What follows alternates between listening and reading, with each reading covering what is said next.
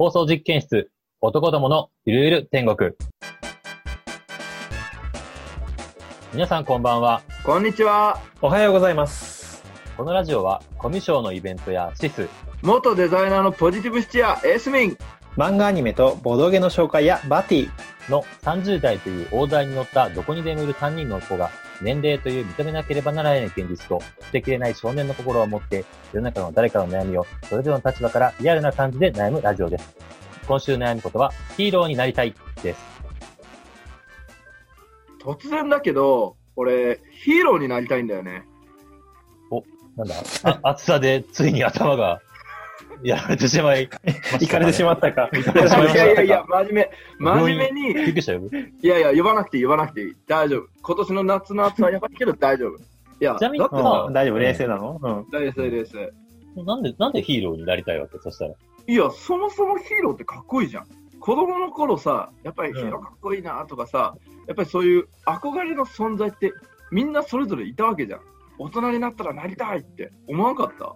まあ子供の頃はね、いろいろ憧れてる、なんか漫画の登場人物だったりとか、なんか、あの、歴史上の人物が有名人とかはいたけど、うん。結構大人になるとそういうのってなくなってこない？ああー、そっか。歴史の人物も一応ヒーローになるっちゃなるのかい。や、ヒーローって感じたらヒーローでしょ。もう。ヒーローって言ってもさ、もう、パッまあと見つくのはさ、坂本龍馬はヒーローになっ。ああ、なるほどね。なんか個人的にはこうライダーとかさ、うんウルトラマンとかそっち系かなと思って、仮面ライダーまあ最近で言ったらさ、うんドラマの半沢直樹とかもあれも、なんだろう、社会人のヒーロー的存在だまあ、ハンったけどター直樹もヒーローか。いや、間違いなくどういうのになりたいいのっていうのはあるわけ？よくぞ聞いてくれました。ああ、そのリアクションはあれですね。あの人ですね。はい。そう、マイケル・ジャクソンです。今、若干音割れしてた気がするけど。うんそうだね。いやいやいや、このマイケルジャクソンそうなんですよあのほうほうほう僕は知ってる、僕は知ってるんですけど、この人ね、重度のマイケル・ジャクソン教でして、あ、そうなんだ。普段の生活がそんな感じ全然出てないけどね。今はね、確かにね、いやもう一時期ひどかったよ。もう口を開けばマイケルの話しかしてなかった。いや、本当にひどいよ、ねしい。な。うん、よく、よく友達でいてくれたよ。なるほどね。まあ今日は本当ちょっとマイケル・ジャクソンになりたいと。はい。うん。マイケル・ジャクソンになりたいというかせ、マイケルの10分の1、100分の1でもいいから近づきたいっていうね。じゃあ、なんで俺がそんな熱狂的にうんこう好きになってしまったのか。それはやっぱりね、うん。すごい人なんだよ。あ、それはまあもちろん知ってるよ、もちろん。う全全全世界の人が認めてるよ、そんなのは。いや、いやいや、それはね、認めてるようで認めてないんだよ。いやいや、認めてるよ。もっと世界は変わって CD るよとか何枚売れてると思ってんだよ。いや、CD はそうだけどさ、そのマイケル・ジャクソンっていう人、うんそう、残したものもそうなんだけど、その人がすごく素晴らしい。でそれを、そうなのねまあ、彼の成し遂げた功績とうん一緒に、そのマスコミが伝えたマイケル・ジャクソン像のイメージっていうのが、みんなが持ってるマイケル・ジャクソン像になってると思うんだけど、でも本当は違うんだよっていうのも今日ね、話せたらななんて。ああ、そうなんだね。で、それを知ったことで、はいはいああ、だからエツミンはマイケル・ジャクソンがこんなに好きなのねって。マイケル・ジャクソンってすごいんだね、みたいな。そんなすごい人がいたんだっていうふうになってくれたらいいなと思います。なるほどね。まあでもそういう意味で言うと、僕ははい。そんなにマイケルに詳しくないし、多分世の中のマスコミが流してる情報がマイケルだと思ってるから、そういう意味ではまあ聞き手としてはいいのかもしれないね。そういうね、ことをね、こう、発信できる場っていうのもね、こうやってあるのはすごいありがたいなと思うし、これをさ、急に飲み会でさ、語り出してたのがかつての俺だったんだよ。めんどくせえやつだな。今はやってないの？今はやってないの？今はやってない、ね。今もやってると思ってる。いやいやいやいやいやそんなにか。マイケルの話題になったらちょっとね、あ、俺実は好きでね、みたいな感じでこう入っていくけど、前はそ、前拍子もとっとかりもなく、いや、ちょっと聞いて聞いて、すごい人いるんだよ、みたいな。いや知ってるってみんなマイケルの凄さは。世の中の全世界の60億人しか認めてるよ、そんなの。まあ、いやー、ねで、もその入りなんかツボ、ツボ買わせる人みたいな。確かに。もう好きやらばその話にねじ込んでいくみたいな。まあ実際ね、そういう新興宗教の怪しい勧誘を俺は変なよくわかんない神様よりマイケルの方がすげえと思ってるっていうふうに言って追い払ったこともあるぐらいだね。宗教それにやべえやつだ効果的、効果的なマイケル・ジャクいや、まあね、やばい人にはや、こっちもやばい人になるのが一番いいからって。やばい人だって自覚はある。世の中で言ったら、マイケルを好きというか、もはや宗教的に信仰してる人はやっぱりいるんじゃない？いるだろうね。超熱狂的なファンもいるんじゃない？その彼に触れた人っていうのは、そんぐらい影響を受けてもおかしくないと思うし、うんうんうん。だってマイケルがさ、その病気で亡くなった瞬間のニュースとか聞いて、やっぱ自殺したとかもいるんじゃない？世の中には。いると思うよ。う。うんんうん。いや、そんぐらい、ものすごい影響力があって。うんっていうかさ、シス君はあんまし知らないって言ってたけど、シス君ってマイケルってさ、どういうイメージ持ってる？マイケルは、うん。なんか、なんだろうな。めっちゃダンスすごくて、うんうんうんうん。あの、鼻の、鼻の整形とかをめっちゃしてる白い人みたいな、そういうイメージはあるよね。はいはい整形ね。でもなんか若い頃は、なんかこうん黒、黒、体が黒くて、こううんスリラーとかを、うんベーンベーンと乗ってるイメージはあったけどね。うんうんうん。まあ、若い頃知らないけど僕は。うんうんうん。ぐらいかな。そんなに僕めっちゃ好きってわけではないから、そんまあ、なぐらいだと思う。それがね、きっとね、もう、日本人、まあ、世界でマイケルをそんなに知らない人が、みんな持ってるイメージを、まあ、世界でみんな知ってるって時点ですごいんだけど、うん。うんでもね、それは本当の姿じゃない。うんあまあそうだろうね。いかにね、もうすごいのかっていうのを伝えていけたらなと。うんなんか で、バティはこれ何回目だっていうね、ちょっと、そうだね、俺この話4ちょっと回ぐ食べた面らい聞いてるかがあるからもね。しれんけど。結構聞いてるね。うん、そうう。んまあ、だから大体何を 話すか分かるんだけど、うんうんまあでもいつもの調子で、あの、みんなにちょっとその熱さを伝えてくださいな。はい。そうだね、うんそうだね。いや、もうそこはね、もうテンション上げてはい。いきますよ。いいんじゃないですか、前振りはこれぐらいで。はい、オッ早ケー。速。はい。長い前振りだったな。っていうことで、まずね、超ざっくりにマイケル・ジャクソンってどんな生涯たどったのっていうところから話して、うんうん。具体的にじゃあ俺がここがすごいって思う5つのポイントをね、ほう。うん。話してつまんだね。うん。で、あ、だからこんなにエスミにハマってんのね、みたいな。うん。うん。うん。っていうのを知ってもらい、伝えていきます。はいおーい。え、じゃあね、もうざっくり言うね。超マイざっとケルのお勉強の時間だな。うん、今日はね、今日はもうこのラジオ私物化してる感じ今の話は拾わんでいい、拾わんでいい。早く進めなくていいから。オッケーオッケー。まずね、マイケル、子供の頃からすごいっていうのは知ってた？ジャクソン5。そう、ジャクソン5は、あれでしょ？あの、A, B, C の歌のやつそうそうそう。それは、それは知ってる、それは知ってる。そうそうそうそう。そもそもね、子供の頃からもう超歌うまくて、で、家が音楽一家で、あ、そうなんだ。もう10歳で、もうアメリカでトップ取るような、まあ、超すごかったんだけど、結構エリートなんだね。っていうことはさ、ジャクソン5ってことはマイケルみたいな人が5人いたってこと？っていうか、兄弟兄弟。あ、ジャクソン兄弟なの5って、ジャクソン一家の、その5人の子供たちがグループを組んだ。そのダンスソウルミュージックグループみたいな。そうなんだ、知らなかった。あれ？なんかマイケルって妹いたの？にジャネット・ジャクソンだっけ？あ、ジャネット・ジャクソンもいたよ。それもジャクソン5の一人？うん、ジャクソン5は男兄弟だけ。え、えじゃあジャクソン兄弟何5人だよにさらに妹もいるってこと？いないいない。ジャネットは、えそのジャネット誰だよ？兄たちに憧れて、ジャネット・ジャクソンはね、マイケルの妹だけど、うんマイケルに憧れて、後からそのソロで、あぎ義理の妹的な感じ？ギリじゃねえよ、リアルだよ、リアル。あリアルの妹だけどジャ、ジャクソンファミリーは何人いたの？子供は。9人。多いな。野球できるじゃないか。あ、すおごい。姉さんもいるから、そうそしたらだね、ジャクソン5に選ばれなかった4人は、なんで俺ら選ばれなかったんだよとかって思っいやてたよね。、ま、まだちっちゃかったってのあるしね。ああ、そういうことね。そうそうそうそう。だ選ばれたのは、長男、次男、三男、四男、五男。ほうほうほうほう。長女は入らなかった。お姉さんはな入らなかっるほど。そうなんだ。た。っていうね、まあそんな、まあ大家族なわけですよ。うんすごい。ね。大家族だね。大家族だね。で、まあそのジャクソン5を経て、ビッグダディもそうだ。その後に弟のあのうんランディっていうのが入って、まあ6人目になって、で、うんジャクソン5ジャクソンっていうの6じゃはねえか。うん。もう、その、モータウンっていうね、その黒人系音楽の超大手レベルだったんだけど、そこと揉めて、独立して、ジャクソンズっていうね、ジャクソンズグループになったんだよ。ジャクソンズになった。うん。そう、ジャクソンズになって、まあ6人目のランディっていうのが入ったのね。もうこれだけでだいぶ長えな。グループ活動してたんだけど、でもやっぱり俺はもっと自分の好きな音楽を作りたいということで、ソロデビューをして、ううんん。優秀なプロデューサーとかをついて、うん。で、2枚目に出したアルバムがスリラー。うんで、このスリラーの大成功を経て、そうそうそう、大成功を経て、もう世界トップナンバーワンになって、すごいね。スリラーで爆発そ。こからスリラーの後、バッドとかデンジャラスとかヒストリーとかいろいろアルバムを出すけど、全部それは1位。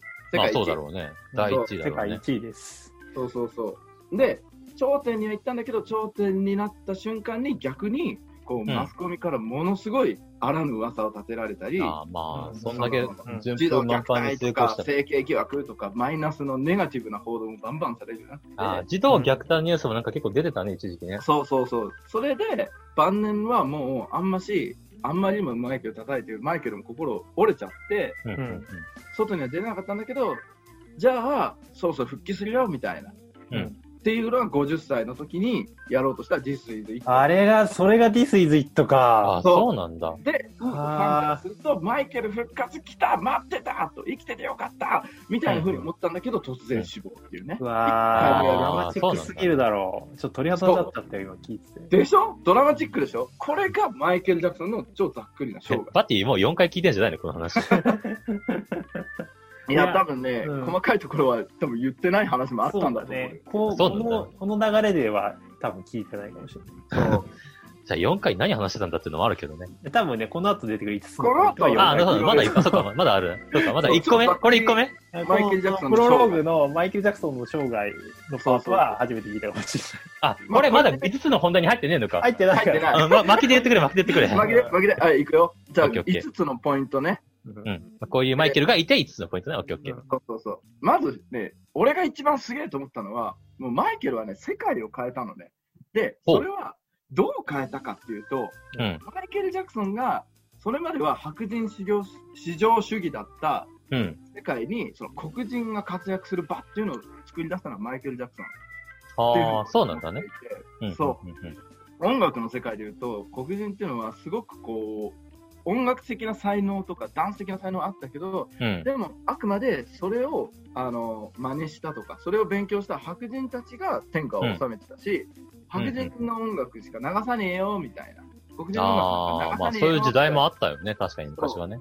僕らは生きてないけどさ。をマイケルは実力とアイデアで切り開いたんだよねほう、実力と、あまあ実力は持っていや言うまで証明されてるからね。そうそうそうそうアイデア。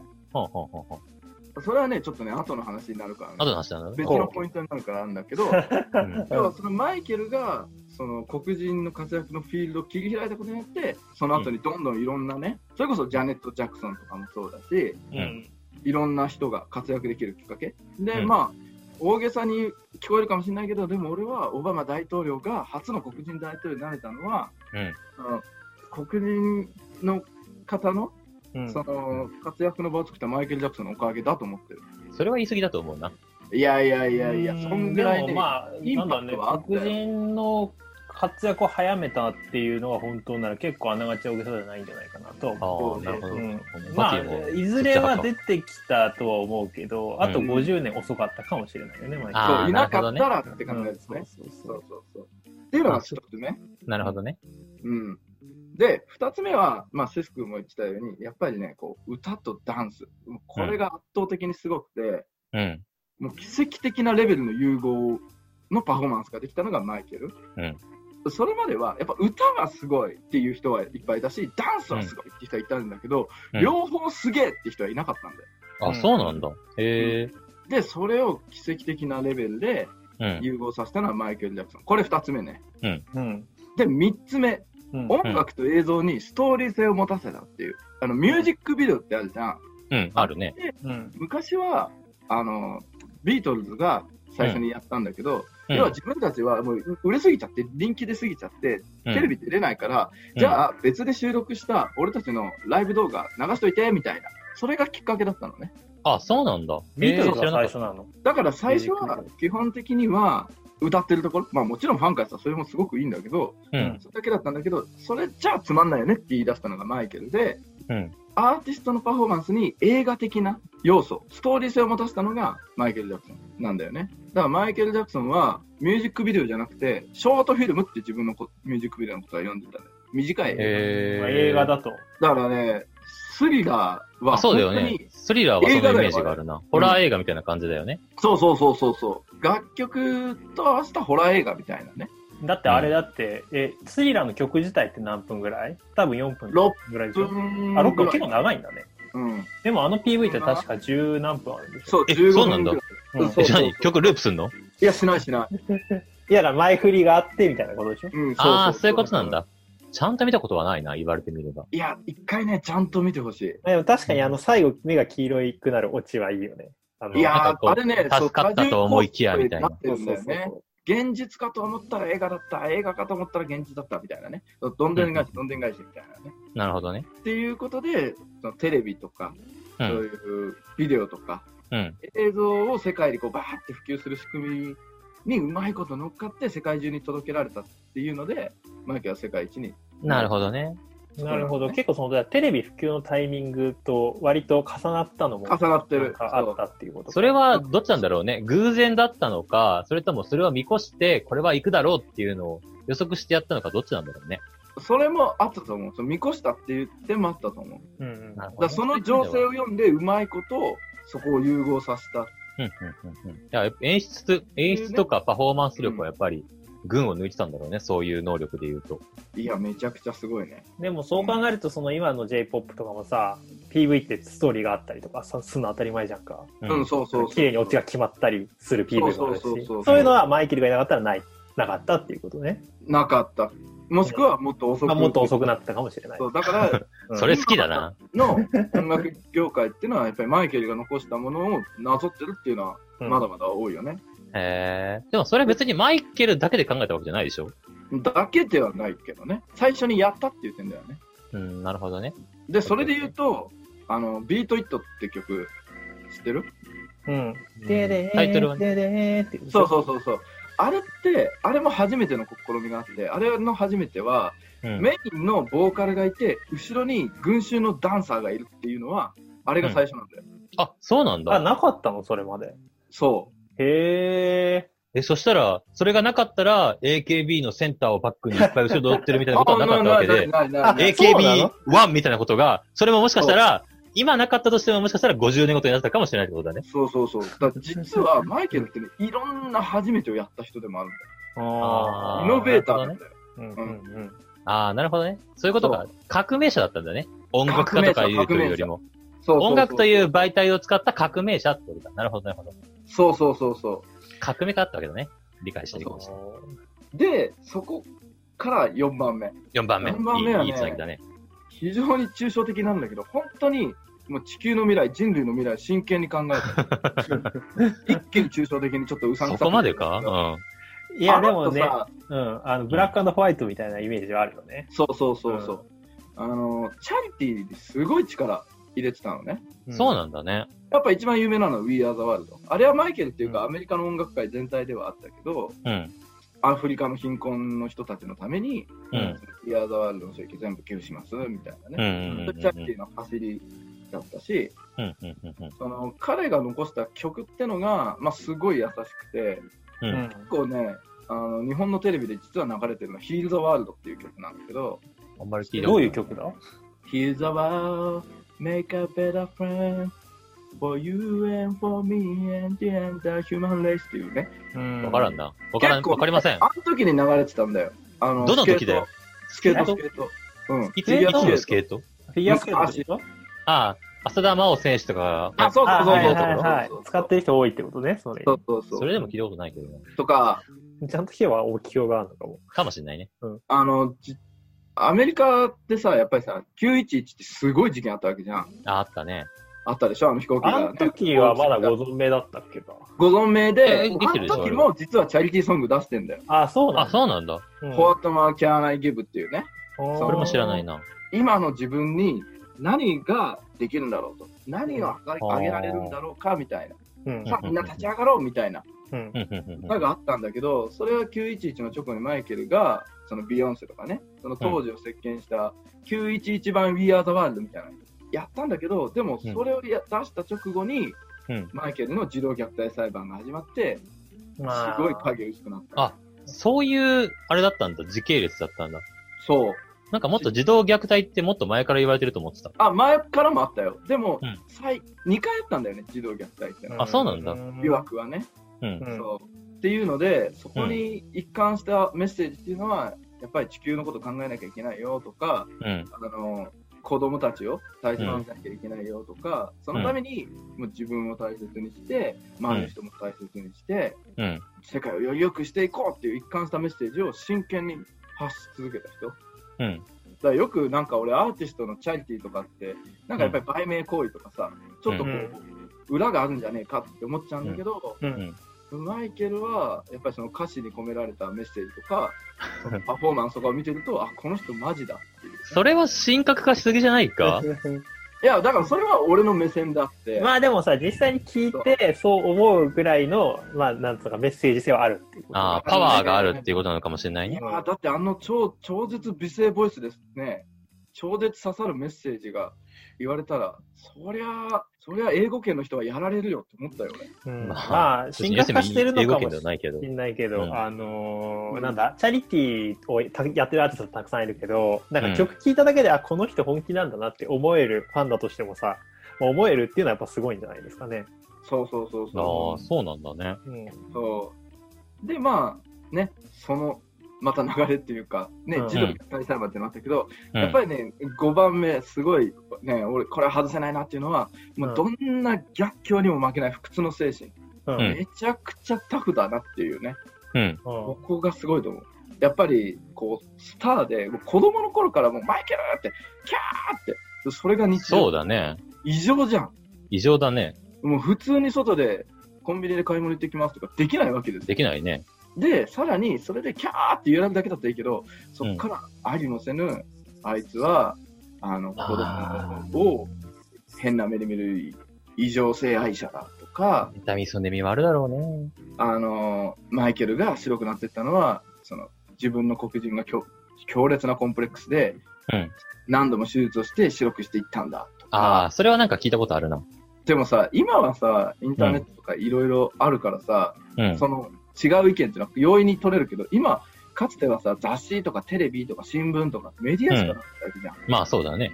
うん、そこでボコボコにね、言われながらも、うん。マイケルは逆にそのメディアの間違ったやり方を曲にしてうん。出すとか、うん決してそこでこうなんか感情的になってやけくそになってやけ酒して麻薬やってめちゃくちゃやらかしましたとかじゃなくて正当に裁判を行ってしかもそれ勝ったりとかねああ、まあ確かになんか、あ、勝手なイメージだけど、アメリカのアーティストに限らず、結構アーティストって、なんかこう、あったら薬やってみたいな、なんかそういう不祥事を起こしてみたいなイメージはあるよね。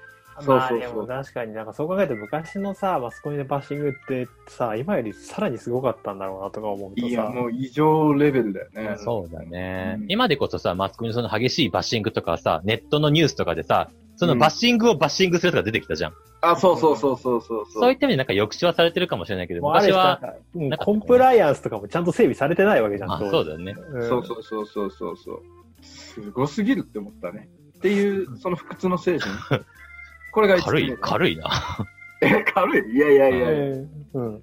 いや、そのエスミの感想がね、服の精神が、すごいな。それだけかいいや別にか、軽くないじゃん。語彙力が崩壊してるだけでしょ。そうそうそうそうそう。感情が、感情が先走りすぎ語彙あんまり力こう、いろいろ聞くと多分時間に終わらないからあんまり聞かないけど、まあでも、まあすごかったと、とにかく。すごいことは分かった。これが5つ目だったわけね。そう、5大ポイントを、まあ、ざっくり振り返るとなるほどね一つ目が黒人の人たちが世界で活躍できるように切り開いたっていうのが一つ目。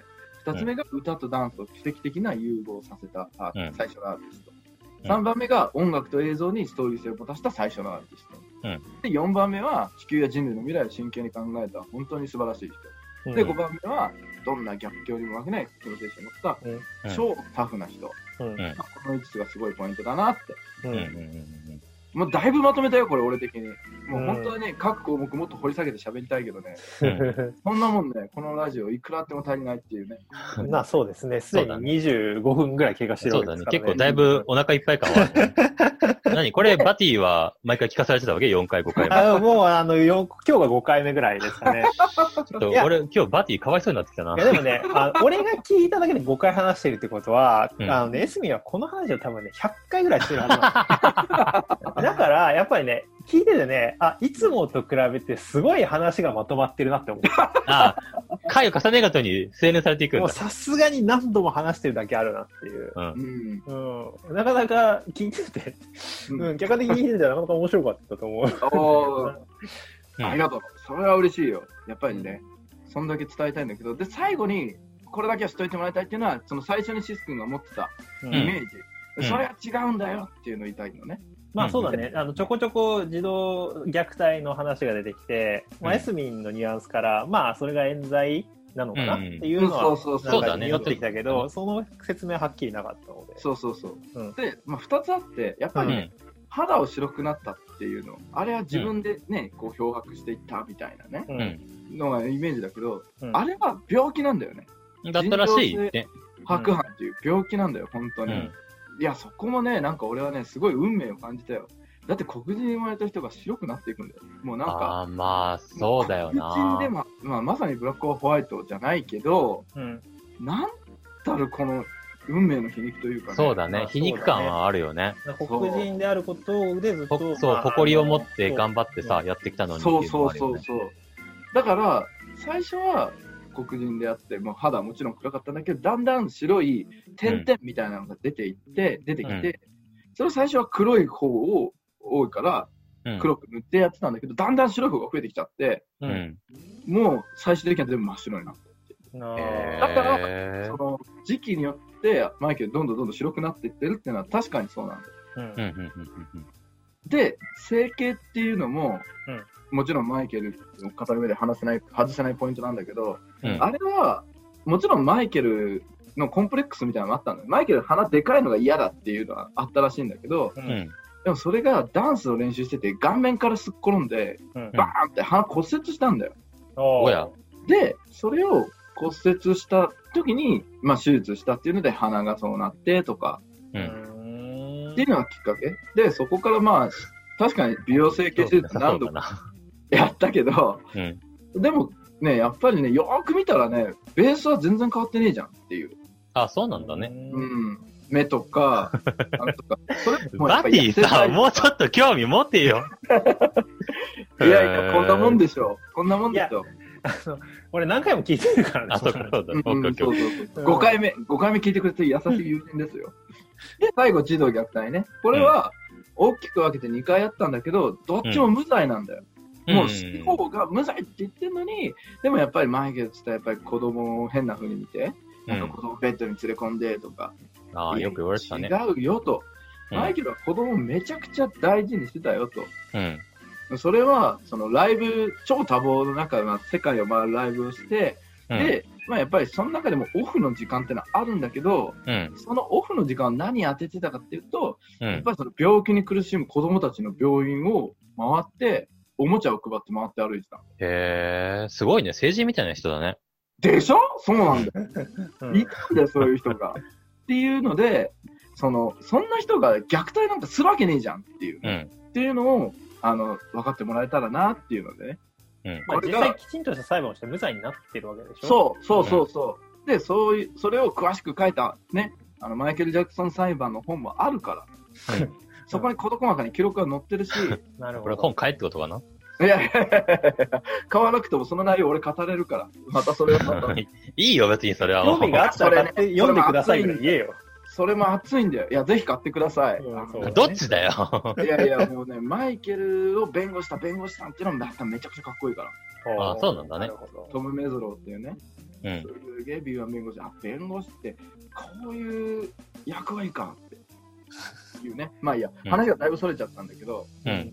まあそんなこんなでね、いろいろメディアっていうのは間違った情報を発信してるから、やっぱりね、こう、まあそうだね。うん本当はこうなんだよっていうのをね、俺はね、うん。こういった場とか、まあ個人的にもね、なんかこうんう発信していけたらなっていうことでね、今日はちょっとね、このラジオでちょっと2人にまずは聞いてもらったっていう、うんまあそんな感じでございます。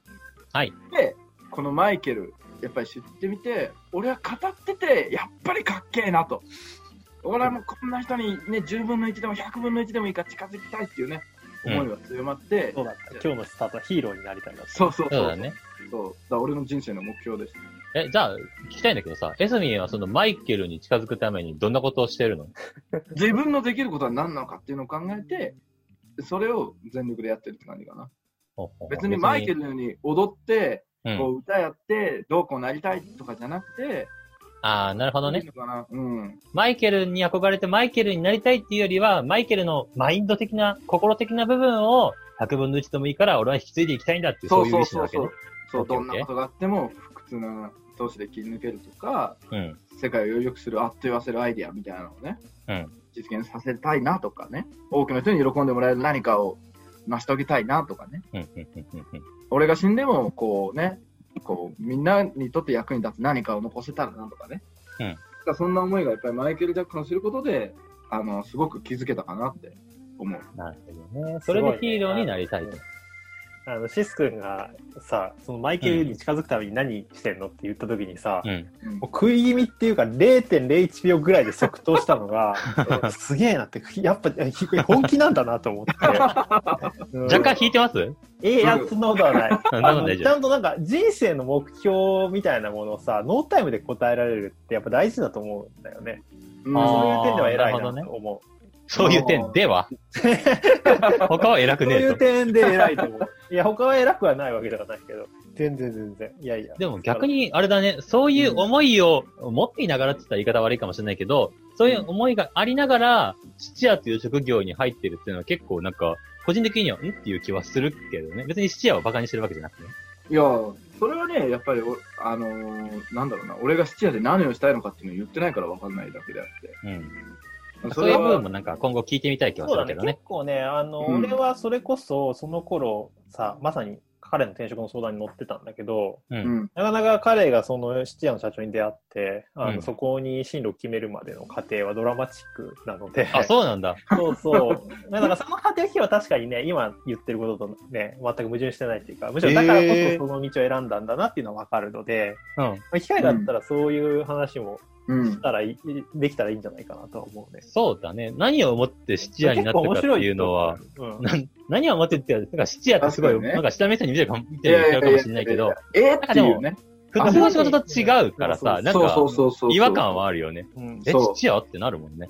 そなるほどね。ヒーローになりたくて、で、質屋に今なってっていう、つながりをちょっと見てみたい気もするね。うんこれを踏まえた上でね、転職活動聞いたら確かに面白いかもしれない。なるほどね。う。じゃあうん。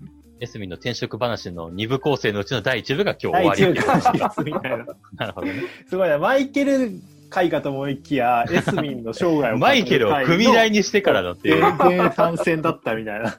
壮大な振り、振りみたいな。そんな前振りになるとはね。いや、でも本当にね、なんか俺のそういった話が役に立つんだったら全然しますし。うんなるほどね。うんあ、でもなんか今日聞いてマイケルの認識ちょっと俺変わったよ。お素晴らしい。おーうんなんか個人的に思ったらなんかすごい売れてるミュージシャンだったんだなっていうぐらいの認識しかなかったけど、多分なんかいろんな意味での革命者だったんだろうなっていう気はするよ。いろんなものをか作り変えたけど、まあやっぱ革命っていうのは絶対抵抗を受けるものだから、まあそれがマスコミによるバッシングだったっていうことでう。言えば、うんまあ偉大なる革命者という、そういう意味では確かにヒーローだね。そうだね。もう偉人だよ。偉人だね。確かにそれは偉人かもしれない。偉人だよ、本当に。なんか、うまくまとまったとこ申し訳ないんだけど、一つだけ最後に聞いておきたいんだけど、はいあの、今日話としてさ、マイケルの素晴らしさを語ってもらったけど、うんやっぱりさ、彼はアーティストなわけだから、見てもらうのが一番手っ取り早いわけじゃん。うんうんうんうん。なんか、エスミンの、なんかマイケル初心者、これを聞いてマイケル興味持った人にまず見てほしいさ。ああ、いいね、いいねなん。か動画なりね。そうね。えーっとまずこれを見ね、るみたいな。俺が見てほしいのはね、やっぱりスリラーの PV だね。ああ、そうなんそうなんだ。うんそこは王道だけど、やっぱりそれがいいんだ。王道てかあのね、これ俺がマイケル好きになったきっかけでもあるんだけど、俺マイケル好きになったのはマイケル亡くなってからなんだよね。あうんこんなに、こんなに語っておきながら？そう。語っておきながら、亡くなった、亡くなってから勢だからね。超にわかじゃねえかにわか勢だから。そう、にわかなんですよ。それが、そのスリラー、そのマイケルが亡くなって、世界中が連日、ずーっとマイケル亡くなった、マイケル亡くなったってことをして、うん。そんな騒ぐことこれっていうのが正直、俺の最初の感情だった。うん。うんうんうんどんだけすごかったんだよっていうので、うん。当時ニコニコ動画がね、全盛期で、そうう、ん。そう、ニコニコ動画全盛期で、ランキングがマイケルだらけだったの俺も覚えてるわ。そう、あそうなんだ。マイケルだらけになって、うん。当時1位だったのがスリラーの PV だったんだよね、追悼記念みたいな感じで。へえ。それをフルバージョンで見た時に、なんじゃこりゃっていうね、うん。もう頭にああ、そこからハマったんだ。ハマった。なるほど。そう、スリラー、超え、じゃあ、どにムーンウォー。クのあの曲ってなんなんだよ、マイケルって言ったらムーンウォークだろって。ムーンウォークってどのあ、曲ムーンウォークもあったね、確かに。あ、ビリー・ジーンめっちゃかっけえみたいなのがね。うんうんでうんうん。最初は曲を。ビリー・ジーンもそれ PV 見たの？うん。ビリー・ジーンはね、あのね、モータウン25周年記念ライブっていうのがうんあって、うん。でそれも見てほしい。うんそれは、そのビリー・ジーンをテレビでやって、初めてムーンウォークを披露したうん。伝説の放送なんだけど、うんうんめちゃくちゃかっこいいんだよ。うーん、そうなんだね。最後は、アメリカンフットボールのあのスーパーボウルっていうね、うんその決勝あ、あるね。あるねあれのハーフタイムショー大盛り上がりね。むしろその試合よりハーフタイムショーの方が目的ですみたいなね。うんあのま今だとあ、あの、アメフトのハーフタイムショーはすごいっていうしね。あそうなんだ最初にやったのもマイケルなんだよ。えー、そうなんだ。あ、そうなんだ。そう。ハーフタイムショーでやったパフォーマンスっていうのがまたすごいから。うん。ちょっとね、あの、正式な DVD とかなってないから、映像はね、あんまし綺麗じゃないんだけど、それもめちゃくちゃかっこいいし。うーん。うわーそれは何？ハーフタイムショーマイケルとかで検索したら出てくる。あ、出てくる出てくる。スーパーボールマイケルとかいけおえそれはチャリティーとかでやったってこと？つまり。それもチャリティーだね。あ、そうなんだね。うんそう。で、観客全体を巻き込んだものすごいパフォーマンスもあるから、えー、それはすごいね。それもぜひ見てもらいたい。なるほど、なるほど。うんじゃあ、まず初心者におすすめなのは、スリラーの PV と、モータウン25周年と、えー、マイケルのスーパーボールそうそうそうそう。の3つか。はい、うんぜひ、ぜひ見てね。これを聞いての三本です思った人は、来週もまだ見てくれよ。見てくださいね。ぜひ見てね、うんこう俺にコメントくれたらもう、そんな嬉しいことはないね。そうだね。話した甲斐があったっていうふうに思います。はい。じゃあ、そろそろ、あれかな？もう、そうですね、もうだいぶ語りだいぶそうだね。もう時間またオーバーしてる。るから、ちょっと編集めんどくせえなと思ってたから。まあ、次回の話をしよあしましょう。今日はありがとうございました。でもね、また次う。回。まあ、お題はないのでね、またお題はフリーっていうことになりますけれども。もちろん、またあの、絶賛募集中ですので。てか、あれ、みんなツイッターとか見見てる？ちゃんと。お題とか投稿されてないよね？されてないよ。見てるけど、残念なが悲しい。残念ながら。うん。辛いものがある。もちろんツイッターじゃなくて個人的に俺らに送っていただいても構いません。そうだね。はい。じゃあまあ、話すこともないし、締めますか。ちょっとそういう寂しい。なんでやめてよ。こんなに頑張って語ったの。はい。それでは放送実験室は毎週金曜19時更新です。30代の男どもに悩んでほしいこと、コメントいただければ、必ず全力でつぶさに悩みます。来週もお付き合いいただける方は、チャンネル登録、高評価をお待ちしております。ご視聴ありがとうございましたあ。りがとうございました。ありがとうございました。パオとか言えよ、最後。